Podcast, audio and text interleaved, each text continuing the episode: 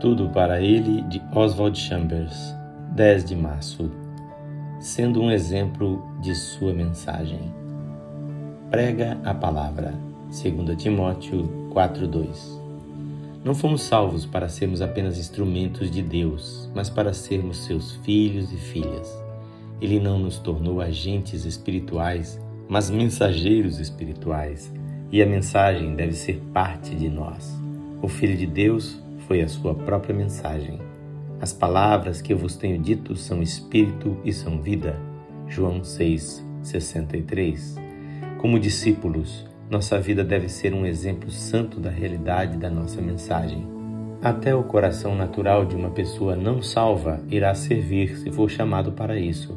É necessário um coração quebrantado pela convicção do pecado, batizado pelo Espírito Santo e esmagado em submissão ao propósito do Senhor para tornar a vida da pessoa um exemplo santo da mensagem de Deus. Existe uma diferença entre dar testemunho e pregar. O pregador é alguém que recebeu o seu chamado de Deus e está determinado a usar toda a sua energia para proclamar a verdade do Senhor. Deus nos leva para além das nossas próprias aspirações e ideias em relação à nossa vida e nos molda e aprimora para o seu propósito exatamente como ele agiu na vida dos discípulos depois do Pentecostes.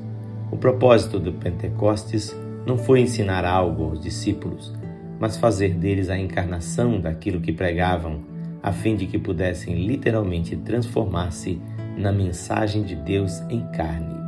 E sereis minhas testemunhas.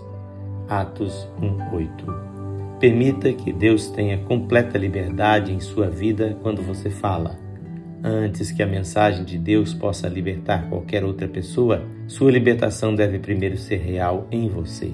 Prepare com todo cuidado seu material expositivo e então deixe que Deus coloque fogo em suas palavras para a sua glória. Esta mensagem é lida por seu amigo, Pastor Edson Grando. Que o Senhor Jesus enche o seu coração da sua glória.